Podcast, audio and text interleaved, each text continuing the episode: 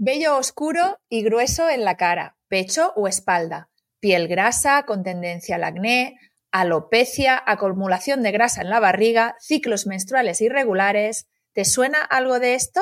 En este caso, puede que tengas síndrome de ovario poliquístico. Y este capítulo, pues te interesa. Pues sí, señora. Vamos a hablar mm, de un tema que, que, a mí me encanta y la verdad es que tengo que reconocer que para este capítulo me las he visto muy negras porque es tan amplio y abarca tantísimo que, espero por lo menos haber recogido un poquito la esencia de esto. Yo solo espero, solo espero que la gente cuando escuche este capítulo no se dé cuenta de que yo no tengo ni zorra idea de este, de este tema. Bueno, ni zorra tampoco, ya verás como sí que tienes mucha idea. Lo que pasa que, claro, bueno, cada una voy a acompañarte.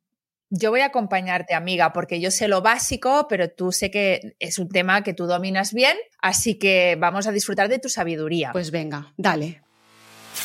Hola, soy Tusa Sanz, enfermera y nutricionista. Hola, soy Laura Cámara, enfermera, matrona y sexóloga. Hemos creado este podcast para hablar de la salud de la mujer en todas sus etapas y esferas. Salud sexual, reproductiva, mental, física y hasta financiera. Bienvenidas a Sin Reglas con Chusa Sanz y Laura Cámara.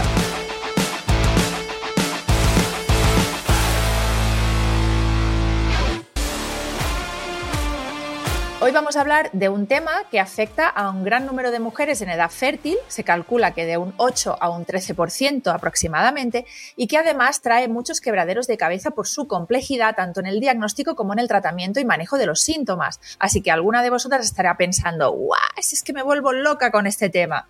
Y es que el SOP es un síndrome que significa un conjunto de síntomas, vamos a abreviar, hablar de SOP, ya sabéis, cuando queremos decir síndrome de ovario poliquístico, y es un eh, síndrome, como decíamos, muy heterogéneo, ¿vale? ¿Qué quiere decir? Pues que tiene una causa muy multifactorial, con diferentes síntomas y que afecta a múltiples dimensiones de la vida de las mujeres que lo padecen. Así que, amiga, empecemos por el principio. ¿Qué es el SOP? Bueno, pues eso es lo que a mí me gustaría saber, porque el SOP, ¿vale? Hablando con propiedad y términos científicos, es un jaleo impresionante, ¿vale? O sea, la palabra es jaleo. ¿Qué, científica?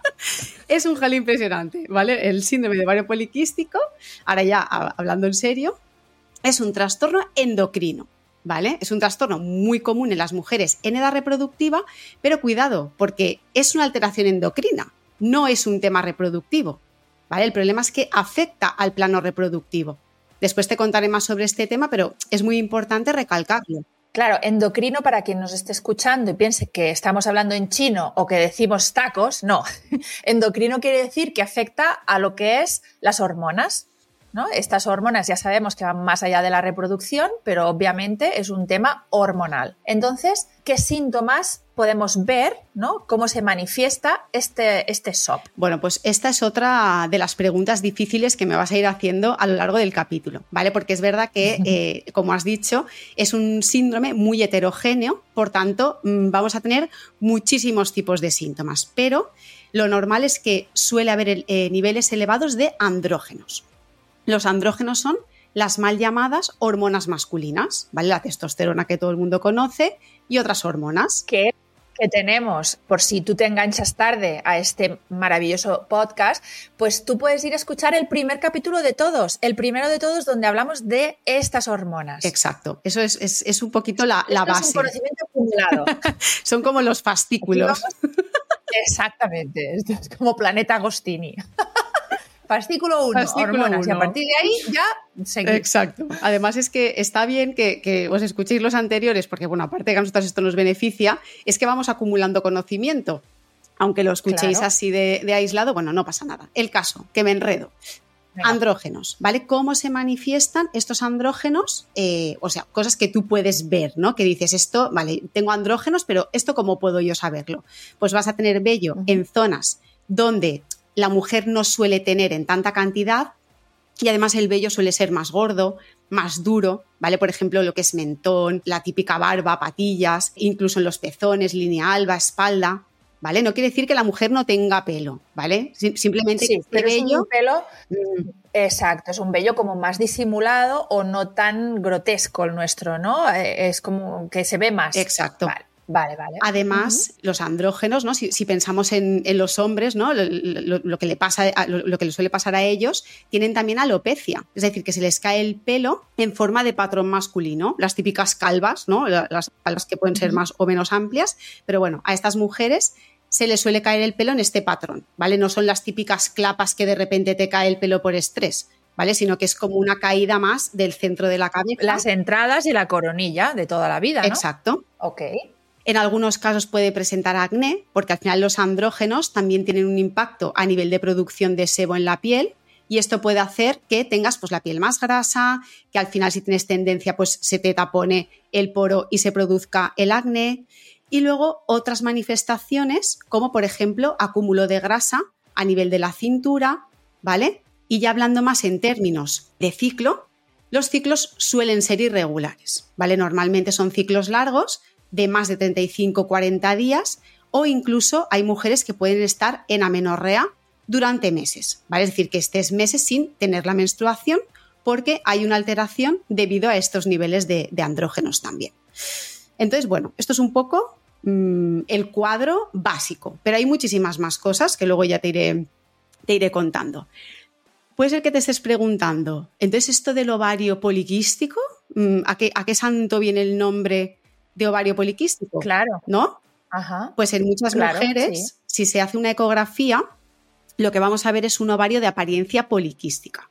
Y de aquí el nombre, que la verdad es que el nombre no es que represente muy bien a este síndrome, porque es como centrarnos en una característica ecográfica que de hecho ya sabemos que no todas las mujeres van a tener esta, esta característica, pero uh -huh. bueno, de momento se sigue manteniendo hasta que, bueno, pues de aquí unos años espero que le cambien. ¿Tú crees que lo cambiarán? Yo creo que lo cambiarán. Lo que pasa que como esto va tan lento, ¿sabes? Ahora se están dando cuenta de, de, cosas. Bueno, es que es lo que te digo, es muy complejo. Claro, es que lo que siempre decimos, ¿no? O sea, las palabras al final crean un, un, imaginario de lo que estamos hablando. Si tú hablas de ovario poliquístico, pues es normal que la gente se centre en qué me pasa en el ovario. Claro. Y claro, si esto en realidad no es tan así, pues estaría bien cambiarle el nombre, ¿no? Claro gente eh, experta, cambiarle el nombre entonces a esto. Si no se lo cambian ellos, lo iré y se lo cambiaré yo y ya está, porque esto no puede ser.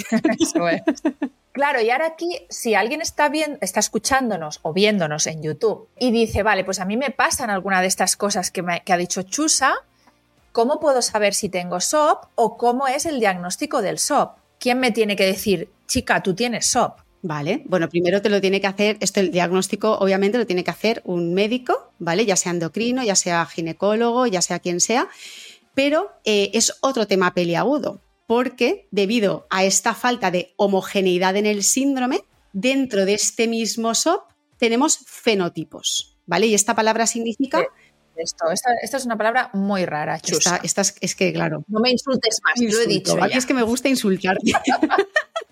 Fenotipo significa rasgo observable de una persona, ¿vale? Es decir, algo que yo... O sea, un fenotipo, para que la gente que es totalmente ajena a ese término, un fenotipo, por ejemplo, es ojos azules. Por ejemplo. Un fenotipo, por ejemplo, es pelo rizado, ¿no? Uh -huh. O, mm, yo qué sé, piernas cortas. Vale, por, ej por ejemplo. Bueno, por ejemplo, exacto. Vale, lo que vemos, ¿no? Sí. Entonces, eh, dentro de este, de este SOP vamos a tener diferentes fenotipos. ¿Ves que además estos fenotipos van a ir cambiando a lo largo uh -huh. de la vida. Porque aunque tú tengas SOP en etapa fértil, porque es en lo que nos centramos cuando hablamos de, de alteraciones en la mujer, resulta que el SOP seguramente lo vas a continuar teniendo en menopausia. Lo que pasa que vas a tener otras manifestaciones.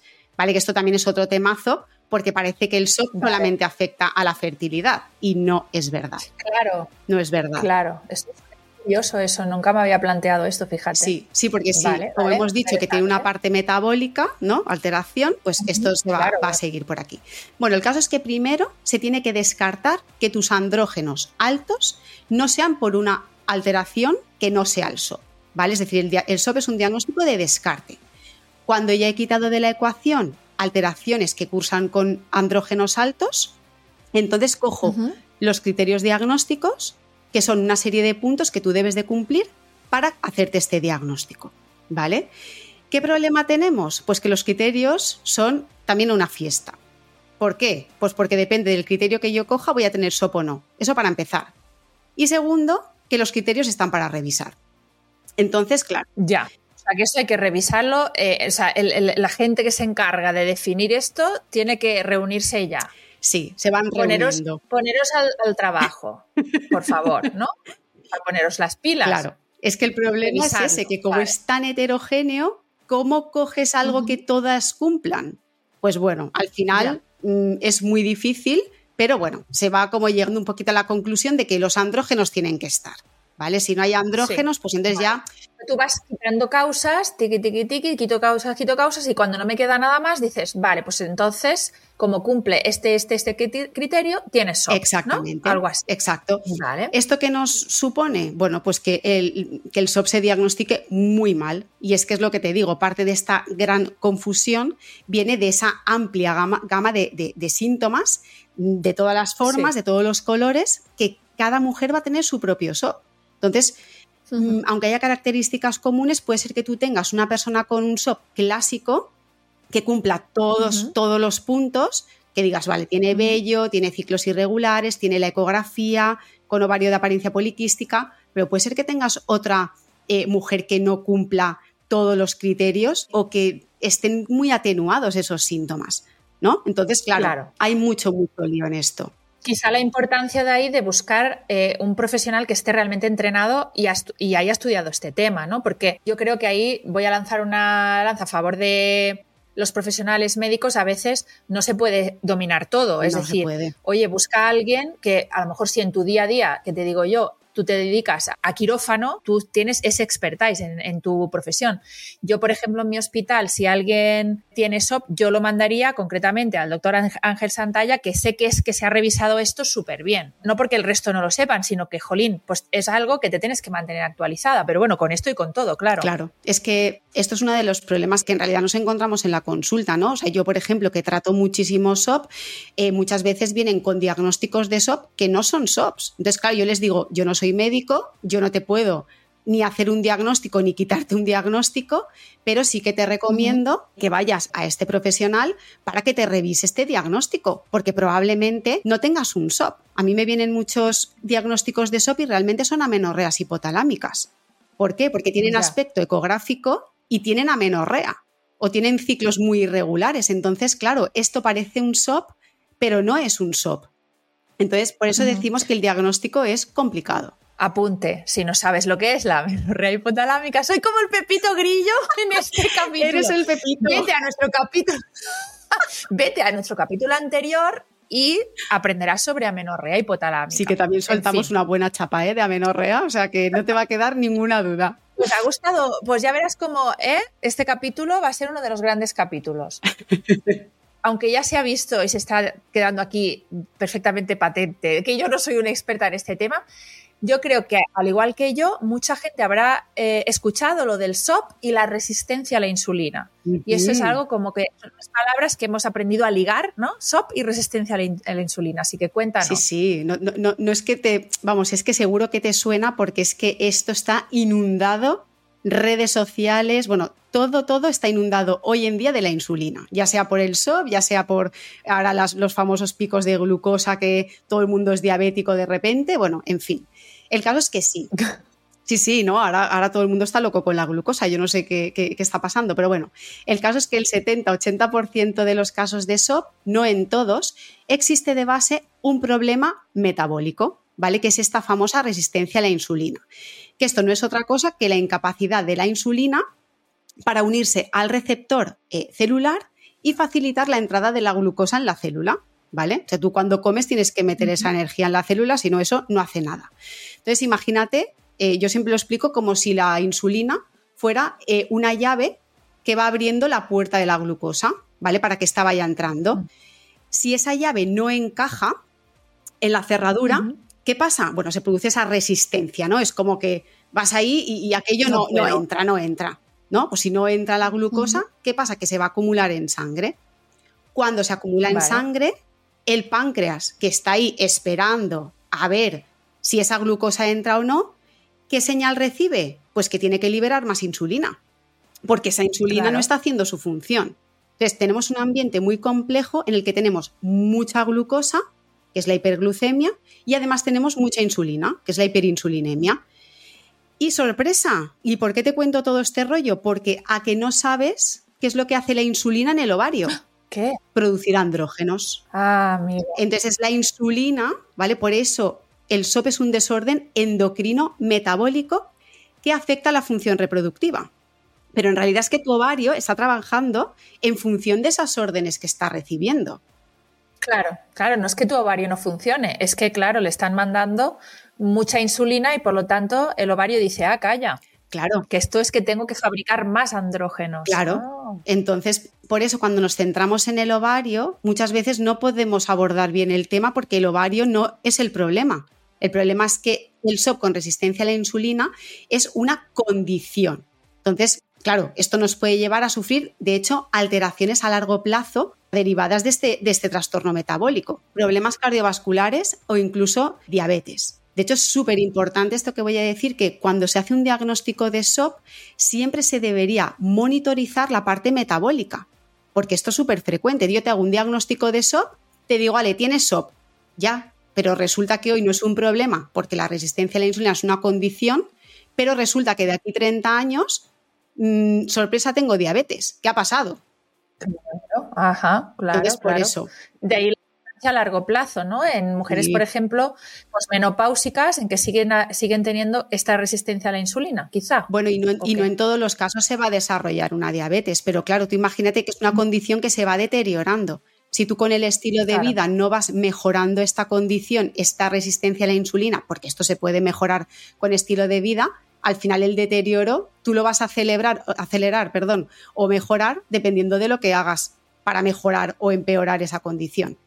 Entonces, claro, Claro. pero esto pasa en el 80% de, de los casos. No todos los SOP son Claro. con resistencia a la insulina. Entonces, claro, si no todos los SOP son con resistencia a la insulina, aquí habrá una parte, por lo que has dicho entonces, del 20 y el 30%, que no tienen resistencia a la insulina. Y Entonces, ¿qué hacemos con, esta- con estas pobres que no tienen información? Porque todo es insulina, insulina, insulina. Pues mira, esto es, esto es cierto. Y, y es que es verdad que siempre nos vamos a centrar en el SOP con resistencia a la insulina, porque primero es el caso más frecuente, ¿no? Y segundo, porque si no hay resistencia a la insulina, los mecanismos que están detrás del SOP mm, son muchísimo más complicados de abordar. Obviamente no me voy a poner aquí en modo a soltar un rollo de fisiología, pero puede No, ser... porque van a salir todas, Exacto. todas por estampida, Exacto. ¿eh? No, no os vayáis, no. no. no, que, que además es que como me encanta este tema, me, me- me pongo ahí modo sesuda y no. El- La tengo que frenar. Sí, sí, tienes La que- tengo que frenar, porque es que si no, Si no sale aquí esta mujer aquí su sabiduría y aquí nos quedamos solas. Yo no me voy por, por, por no dejarte sola, pero Tú te puedes, ¿sabes? Cierras los ojos, te pintas unos ojitos así y me dices, cuéntame más, amiga. No, el caso es que eh, el problema de este SOP no resistente a la insulina es que seguramente tenga eh, otros mecanismos, como te he dicho, que puede ser que sí que sea ese ovario el que produce más andrógenos, o puede ser que haya otras estructuras como las glándulas suprarrenales que produzcan más andrógenos, una disfunción ovárica, un problema de maduración del ovario, del folículo. Entonces, claro, no es una cuestión que vaya tan ligada al estilo de vida y no es una cuestión que tenga eh, una línea de tratamiento tan evidente, aunque obviamente el estilo de vida también les va a afectar. Porque en este caso, muchas mujeres que no tienen resistencia a la insulina son delgadas, son nerviosas, es como un perfil mucho más de estrés, ¿no? Por decirlo de alguna manera. Entonces, claro, aquí, si tú metes, eh, o sea, si tú, si tú intervienes en la resistencia a la insulina, que una de las cosas que se dice que hay que hacer, que también es un poquito cuestionable, eh, habría que verlo con calma, es retirar carbohidratos, comer menos, eh, hacer entrenamientos de X manera. Entonces, claro, puede ser que en estos casos todos estos consejos que van enfocados a mejorar la resistencia a la insulina, precisamente en tu caso te mejoren. Este es un poco el drama. Entonces, claro, cuando se divulga, como tienes que divulgar para el máximo de gente, pues muchas veces el SOP sin resistencia a la insulina es que en realidad es como un ente ahí que, ah, que no sabemos muy bien por dónde pillarlo. Efectivamente. Ya, ya. Claro, y ya que nos hablas un poco de estas opciones de tratamiento, ¿cuál es el tratamiento entonces del SOP? Bueno, pues esta es otra pregunta difícil de las que tú me haces, pero bueno, el tratamiento obviamente va a depender de cada caso, ¿vale? Porque hemos dicho que mm, que el SOP es como un espectro, ¿no? Cada mujer va a tener el suyo, pero va a ser una mezcla entre estilo de vida y fármacos. ¿Vale? Es decir, que puede ser que con estilo de vida lo puedas eh, manejar más o menos bien o realmente sí que necesites eh, fármacos para controlar pues esos andrógenos, ¿no? Ese ciclo. Mm, aquí otra vez lo mismo, ¿no? Demonizar tratamientos no es una, no es una opción. No es nuestro estilo, no, es, nuestro, estilo. No, y, además es algo que... Aquí hay que hablar para todas, es decir, que ¿cómo vamos a quitar eh, opciones de tratamiento? No, que hay que hablar un poco de todo y luego, amigas, pues, pues la gente no se puede tratar ni por Instagram ni por un podcast, no, tenéis que tener información y luego ir a vuestro médico. Claro. Y a profesionales que os ayuden entiendo entonces en esta primera línea de tratamiento que puede ser el estilo de vida. Sí, de hecho es la primera línea de tratamiento, ¿vale? En SOP con resistencia a la insulina, bueno, y, en el otro, a ver, no sería la primera porque en muchos casos hemos dicho que, son diferentes mecanismos, pero bueno, el estilo de vida tiene que estar. Entonces, claro, si yo tengo resistencia a la insulina, ¿qué va a pasar? Que probablemente tenga un porcentaje de grasa elevado porque la resistencia a la insulina es como que nos tiende a ello. Pensad que la grasa, y esto ya lo hemos dicho alguna vez, es un órgano que produce sustancias como las hormonas o marcadores de inflamación. Entonces, esta sí que es una diana, ¿vale? Terapéutica. En el caso de si tengo porcentaje de grasa elevado, pues voy a intentar manejarlo, pero teniendo en cuenta que hay una resistencia a la insulina de fondo. Entonces, bueno, es un poco el tema eh, peliagudo. complejo. ¿eh? complejo, sí. Las guías clínicas ¿vale? Para estos casos recomiendan dieta con restricción calórica más ejercicio físico vigoroso tres veces a la semana durante 30-45 minutos, ¿vale? Esto es lo que, esto es la teoría, ¿vale? Que quede muy claro que esta es la teoría. En teoría, ¿vale? Estos cambios aumentan la sensibilidad a la insulina y con ello se mejora toda la dimensión metabólica. La tensión arterial, se reduce el colesterol, se restaura la ovulación en muchos casos, mejora la función pulmonar, pero Mm, esto es la teoría, como te he dicho. Claro, claro. Entonces, em, claro, cuando te dicen, vale, pues para mejorar el SOP tienes que perder peso, porque esto es un mensaje que no es lo mismo que decir, es que claro, lo del peso tú puedes tener un peso X, ¿no? Y tener más o menos porcentaje de grasa o más o menos resistencia a la insulina. No es una cuestión del peso, ¿no? O sea, de nuevo, otra vez este concepto pesocentrista, ¿no? Que miramos a la paciente eh, que tenemos enfrente y simplemente soltamos de, nena, pierde peso. Terrorífico. Terrorífico. De hecho, me gusta mucho que me hagas esta pregunta porque es que es lo que yo me encuentro en consulta. Viene la chica, me dice, Chusa, vengo del médico, que tengo SOP eh, con resistencia a la insulina y me ha dicho que tengo que perder peso. A ver, esto es lo que decíamos, una cosa es la teoría y otra cosa es la práctica. La recomendación de perder peso no es que esté mal, ¿vale? Lo que está mal es el enfoque pesocentrista y abordar el SOP mirando únicamente a la báscula, ¿no? Como bien has dicho. Y luego es que además, te voy a decir más, en muchos casos el propio ambiente hormonal del SOP ¿vale? Esa resistencia a la insulina, esos andrógenos en las mujeres, nos va a arrastrar a cambios en el hambre y la saciedad. Por ejemplo, tener más hambre, tener más antojos. Esto nos lleva a veces a consumir más energía y la energía pues al final se transforma en grasa. Entonces, claro, si te fijas, es un poco pescadilla que se muerde la cola. Porque si yo estoy recomendando una restricción calórica y tú lo que te generas más ansiedad, claro. no estamos haciendo las cosas bien. Wow, pues que veo que la línea de la nutricionista aquí, bueno, nutricionista y, por ejemplo, tú que eres enfermera también, ¿no? En ese estilo de vida y en manejar un montón de cosas alrededor de cambiar ese, estilo de vida para mejorar el SOP. Qué interesante. Además es que, a ver, yo entiendo que, que el médico eh, te recomiende perder peso para mejorar el SOP. Quiero decir, es verdad que reducir ese porcentaje de grasa va a mejorar la resistencia a la insulina y con ello toda la sintomatología. Pero claro, yo es lo que pienso, ¿es necesario centrarse en el peso cuando el peso no es un indicador de salud y el peso no me está diciendo la composición corporal? No me está diciendo. El bajar el peso va a ser una consecuencia de hacer una modificación de ese estilo de vida, ¿no? No, no como objetivo en sí de centrarnos aquí, sino que a lo mejor vas a perder peso porque vas a hacer las cosas un poco mejor, ¿no? Claro. Pero no como que ser la, solución estrella, ¿no? la recomendación estrella. Imagínate que en vez de decir vamos a perder peso, yo te digo, pues vamos a comer más verdura, vamos a movernos un poquito más, vamos a, yo qué sé, a mejorar un poquito esta alimentación ¿no? Y desde una flexibilidad y desde una coherencia, porque es que al final, claro, si yo me centro en el peso y encima eh, yo tengo problemas para bajar de peso por mi propio ambiente hormonal, aquí la ecuación es perfecta para llevarme a una frustración, porque es que además son mujeres que ya han intentado perder peso. O sea, que decir, la gente no es tonta, ¿sabes? Y no piensa, claro. ay, gracias doctor, que nunca me se me había pasado por la cabeza eh, intentar hacer una dieta. a ver, problema es que no puedes adherirte a ella, el problema es que, el problema es, que es, muy complejo todo esto, ¿no? Y Mucho más complejo. Claro. Entonces, claro, al final una, la campaña sería un poco más de cambiemos de hábitos y la consecuencia será mejorar todo el ambiente metabólico.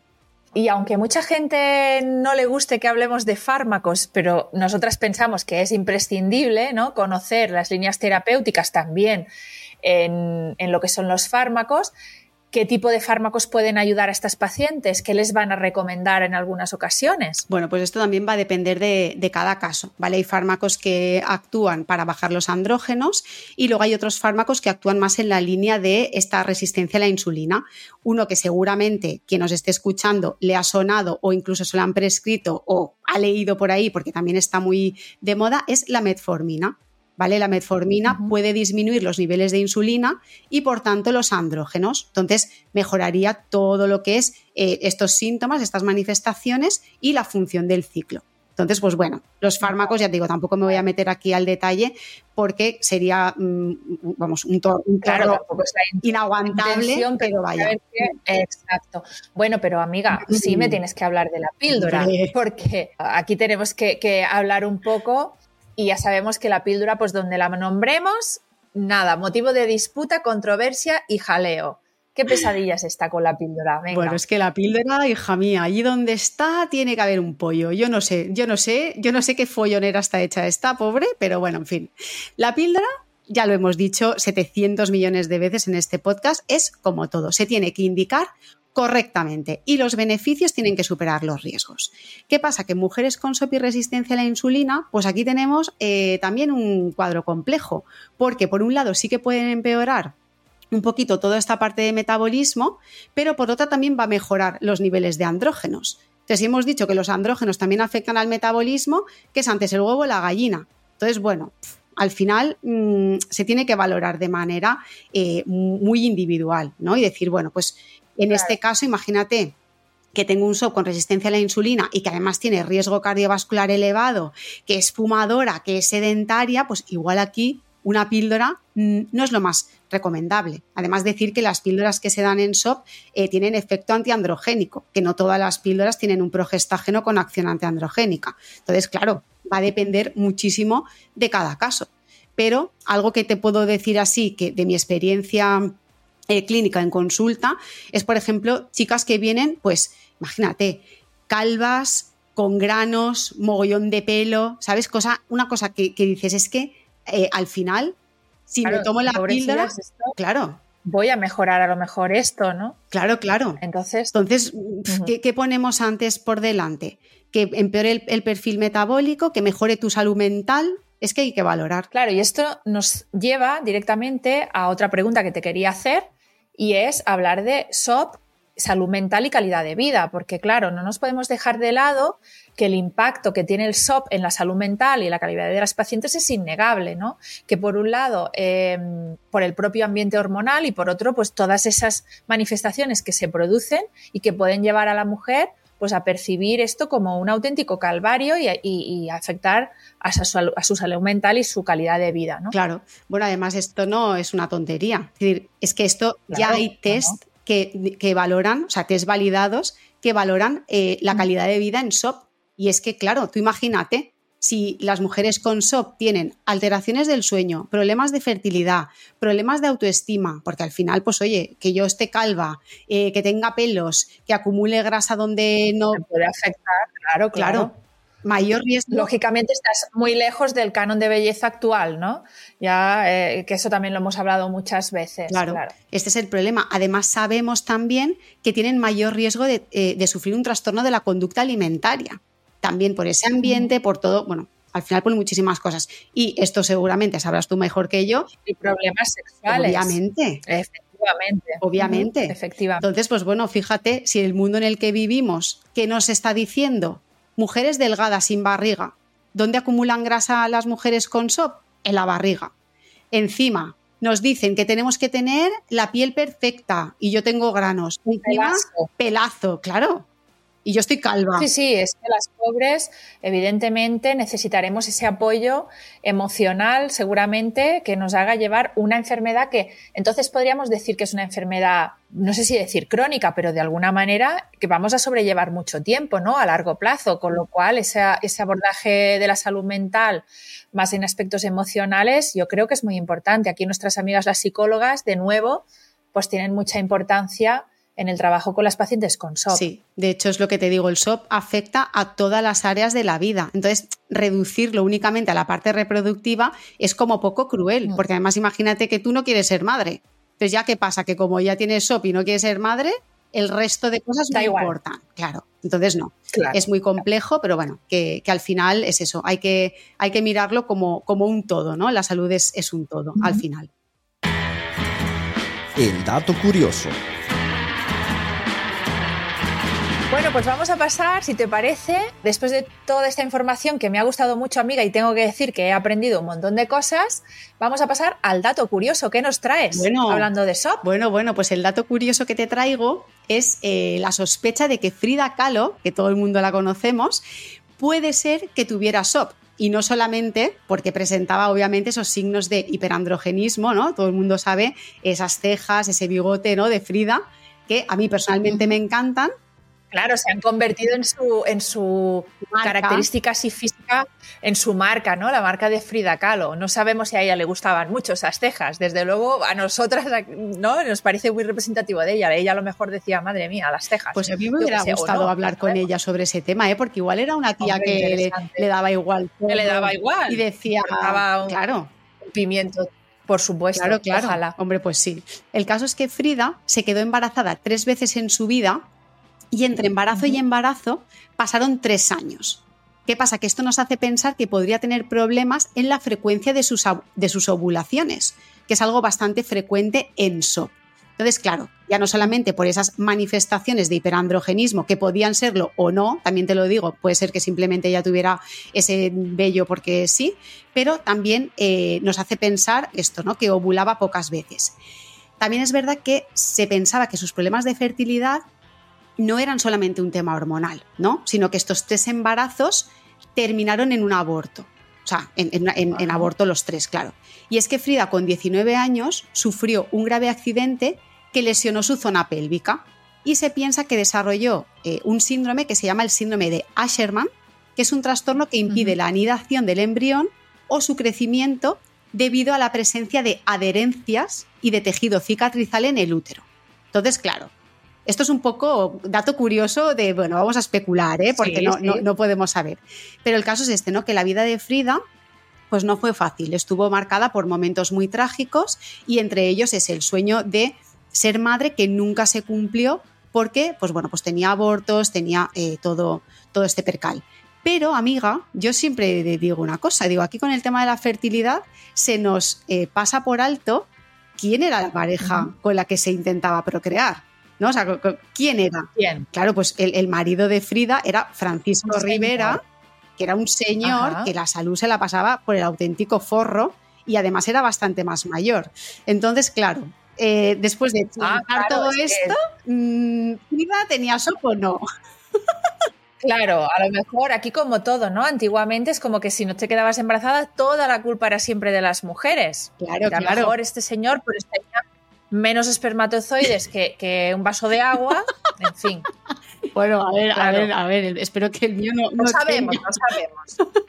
No lo sabemos, el caso es que lo dejamos ahí. No sabemos. No sabemos si Frida Kahlo tenía SOP o no. Exacto, ¿no? no tenemos ni idea. El caso es que lo dejamos así un poco para que, bueno, pues quien quiera investigar por ahí, que, que investigue y yo estaré encantada de, de leerlo. Pues nada, nos vamos al consultorio. Amiga, ¿qué te parece? Pero, escúchame, ¿no tienes otro dato curioso? Ah, ¿sí? Ah, bueno, sí, mira, No sé. sí, sí. me Ah, había, me había Aquí, preparado. Nosotras, aquí donde nos ve la gente, escucha, tan espontáneas, tenemos un mínimo guion. Muy mínimo, todo hay que Tenemos- decirlo.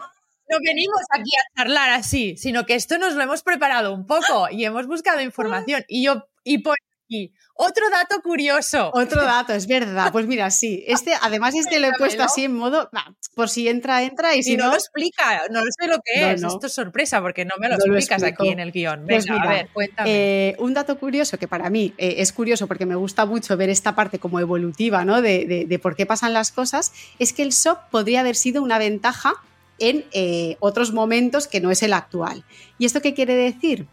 Pues quiere decir que si tú tenías SOP, imagínate, eh, yo qué sé, en el paleolítico, ¿vale? Que es como la época así más que ha- hacemos referencia, eh, son mujeres que no ovulaban casi, ¿vale? O tenían pocas ovulaciones y además tenían andrógenos, es decir, acumulaban más grasa, tenían esa resistencia a la insulina que les ayudaba como a almacenar energía, ovulaban menos veces y puede ser que también tuvieran un poquito más de fuerza.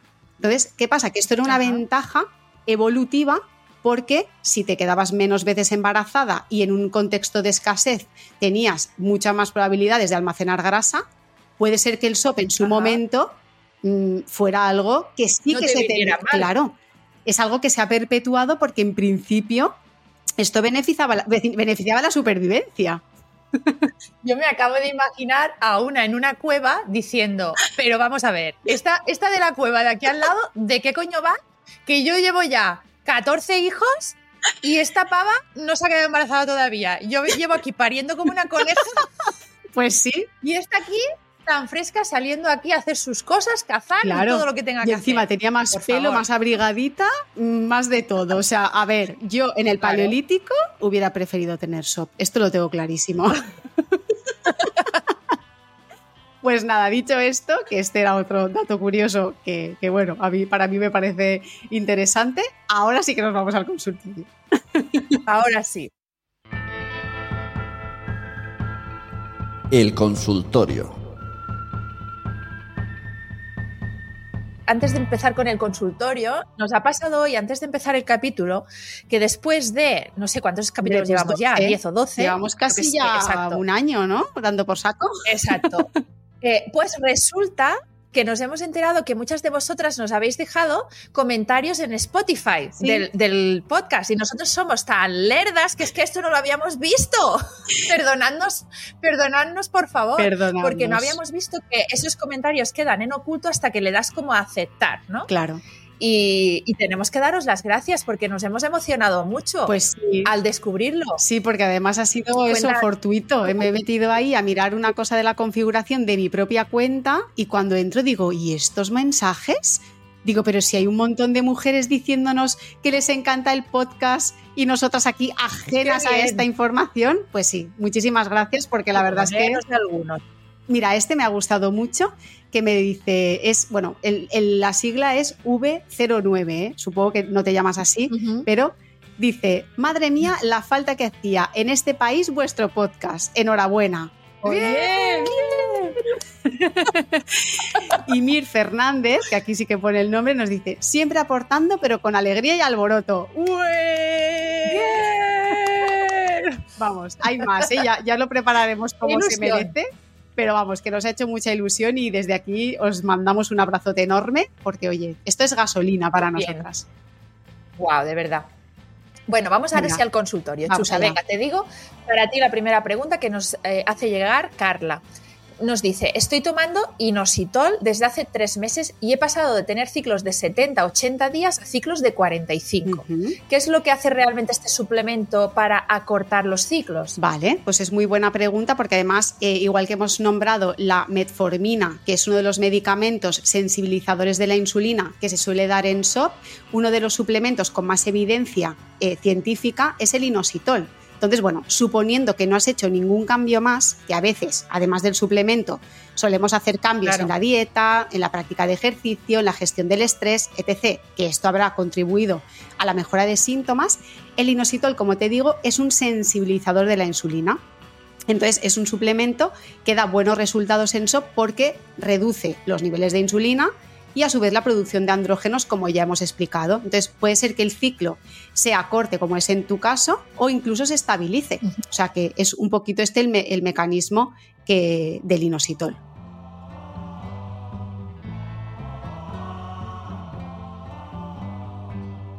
Ahora esta pregunta es para Laura, Venga. que Ángela dice, Dame. tengo SOP y resistencia a la insulina que trato con píldora, porque sin ella tengo mucho acné, mucho pelo y me veo fatal, lo que hemos comentado. Mm. El caso es que la píldora me reduce el deseo sexual mucho, pero si me la quito, verme con pelos y granos es peor para mi autoestima. ¿Me podéis dar algún consejo? Claro, pues evidentemente, Ángela, esto no es sencillo de abordar en la sexualidad humana, ya hemos dicho muchas veces que es muy multifactorial. Y claro, por un, por un lado, entendemos que hay eh, determinadas píldoras que pueden afectar más o menos al deseo sexual, sobre todo si están reduciendo estos andrógenos, nos podemos encontrar con una disminución del deseo sexual, pero a la vez también tenemos que manejar este aspecto de la autoestima tan importante en el que si yo no me veo bien y, no me gusto, ¿no? pues muy probablemente también merme eh, mi deseo sexual. Así que esto es bastante, o sea, no es una cosa sencilla de, abordar, sino que hay que manejar las dos cosas como si fuera una balanza, ¿no? ¿Qué ponemos, eh, ¿A qué le ponemos más peso? Lo que sí está claro es que tanto, o sea, la función sexual y la respuesta sexual, digamos, así como la actitud a la sexualidad y las relaciones de pareja, es algo que tenemos que manejar en todas las pacientes, porque eso no solo, no solo tenemos una paciente en la que tenemos que ver qué pasa con la relación de pareja, su respuesta sexual en pacientes con SOP, eso evidentemente es así para todas, pero luego tenemos que indagar específicamente pues cómo el tratamiento te está afectando a ti y si hay otros aspectos de la sexualidad que también te, te puedan estar afectando, ¿no? Muy importante la relación de pareja, el tipo de relaciones que tenemos, si estoy teniendo unas relaciones placenteras o no, trabajar este tema de la autoestima a nivel psicológico, quizá es un abordaje complejo este. Qué importante esto. Es, es un poco lo que venimos comentando a lo largo de todo el capítulo, ¿no? Que, que no nos podemos centrar solamente en un aspecto de la salud, ¿no? Si nos centramos únicamente en que me mejora el, pues eso, las manifestaciones físicas, pero luego mi salud sexual es un desastre, pues igual hay que Claro. llegar a un punto medio, ¿no? Es, es- hay que mirarlo exacto. todo muy, muy bien.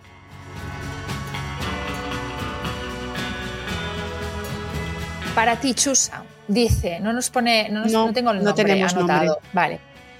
Me han diagnosticado SOP a través de ecografía, pero ni tengo testosterona alta, ni tengo vello, ni acné. Ni se me cae el pelo. Me pregunto si mi diagnóstico está bien hecho. Tengo amenorrea desde hace meses, pero ha sido algo que no me había pasado nunca. Estoy bastante confundida. A ver si me podéis ayudar. Os lo agradezco. Vale, yo con esta información y mi experiencia me puedo imaginar un poco el percal. Entonces, bueno, yo te voy a ayudar dentro de los datos que me has dado y dentro de mis posibilidades, ¿no? La ecografía por sí sola, ya te tengo que decir que no se puede usar como diagnóstico de eso. ¿Vale? Es, de- es verdad que en algunos casos, como ya hemos dicho, la apariencia poliquística es una característica, pero no en todos casos y nunca se utilizará de manera aislada la ecografía para hacer un diagnóstico de SOP. ¿Qué pasa? Que muchas veces se confunde el SOP con amenorrea hipotalámica funcional, precisamente porque comparten características comunes. La amenorrea hipotalámica funcional es que se me va la regla por estrés, ¿vale? Ya sea porque estoy entrenando mucho y comiendo poco, porque estoy comiendo poco directamente. Al capítulo anterior, Exacto. al capítulo anterior. Que vayan al capítulo anterior y, y os lo cuento perfectamente. Entonces, bueno, entre ellas los periodos de amenorrea y la ecografía van a ser compatibles con este ovario poliquístico. Entonces, bueno, obviamente Ujú. nosotras no somos quien para decir si un diagnóstico está bien o mal, pero sí que te puedo sugerir que pidas una segunda opinión. ¿Por qué? Porque aquí, para hacer el descarte, hubiera sido muy útil conocer, por ejemplo, si tu línea endometrial, ¿vale? Es decir, lo que te mide el endometrio, que es lo que tú descamaras con la menstruación, está fino o está gordito. ¿Por qué? Porque si está gordito, quiere decir que tú sí que estás produciendo estrógenos. Y esto nos puede orientar diagnósticamente hacia ese SOP. Pero imagínate que tu línea endometrial es fina. Puede ser que no estés produciendo estrógenos, entonces aquí nos iríamos más hacia la parte de amenorrea hipotalámica. Por ejemplo, hacerte un test de progesterona. vale. Es decir, que hay cosas que se tendrían que haber hecho para ver. y descartar, descartar más cosas antes de atribuir el, el tema del Claro. SOP. Bueno, pues seguro que puede encontrar algún profesional, algún médico que sea experto Claro. o experta en SOP. Algo muy importante ayudarla. que también ha dicho es que nunca le había pasado esta irregularidad y esta ausencia de menstruación. Entonces, si tú eras regular y de repente no, el SOP no te aparece de la noche a la mañana. Uy, me levanto y tengo SOP. Ya. No. Entonces, claro, toda esta parte de investigar a nivel de historia clínica necesita un tiempo y, puede ser que necesites pues, pues un poquito más de tiempo para, para hacer este diagnóstico. Entonces, mi consejo, nuestro consejo es que pidas una segunda opinión, pero probablemente pues, este diagnóstico puede ser que esté mal hecho, no sabemos. Vale, pues está para Laura. Alba nos dice, hola, tengo 32 años y acabo de salir del ginecólogo destrozada. Me han diagnosticado SOP y me ha dicho que no podré ser madre de manera natural. Tengo ciclos de 34-35 días. No sé ni cómo procesar esto porque quiero ser madre a corto plazo y esto me ha dejado hundida. ¿Me dais algún consejo? Gracias por este espacio que habéis construido.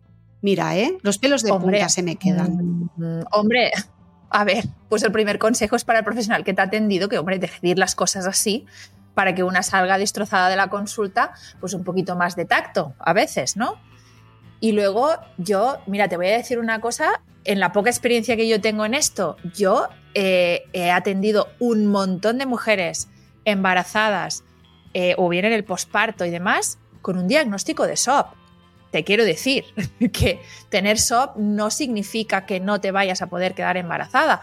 Tengo ciclos de 34, 35 días, pero eso no es, no es nada del otro mundo. Lo importante aquí es tienes ciclos, estás ovulando, pues si estás ovulando te puedes quedar embarazada. Eso no quiere decir que evidentemente si, si tú estás ovulando muy poco, pues te va a costar porque, claro, si ovulas todos los meses tienes más probabilidad que si ovulas una vez cada seis meses. Esto es una cuestión de probabilidad, pero que, por, por definición en el SOP no te puedas quedar embarazada, yo creo que no. Es que además la experiencia nos lo dice, hay un montón de mujeres con SOP que han conseguido embarazos eh, perfectamente. Y además es que esto eh, yo creo que es otro, otro mito bastante extendido, ¿no? que es verdad que el SOP cursa con anovulación, pero no necesariamente todos los ciclos son anovulatorios, porque cuando hacemos registro del ciclo con la temperatura, el ah, moco, importante claro, aprender a hacer esos registros que, que sabemos que a, ti y a mí nos encanta, aprender a ¿estoy ovulando o no? Porque tú puedes tener un ciclo de 45 días o 50 y que sea un ciclo ovulatorio. Es que te llevas sorpresas porque hay mujeres que cuando registran el ciclo que daban por hecho que eran anovulatorios, luego te llevas la sorpresa de que sí que son ovulatorios. Tarde, porque son largos, pero se la llevan, ¿eh? es ¿eh? bonito. Yo cuando he hecho de registro del ciclo y ves una mujer que te dice, pero es que llevo ya 35 días y ves que no, ¿no? Bueno, sigue, sigue y ves que no. Y de repente ¡pum!, se registra una ovulación y ¡ay! ¿No? Y, de repente es como, sí, es ovulatorio, aunque haya tardado mucho, aquí está tu ovulación. Así que bueno, Alba, que no te desesperes, que deja de estar despejada, tú para arriba y, que ya verás como, como seguro vas a conseguir un embarazo si eso es lo que deseas y, y sin, y sin problema. Bueno, muy bien y muy bien por habernos escrito, porque así ya de paso hemos podido lanzar este mensaje al resto de, personas, de mujeres que pueden estar en, este, en esta situación.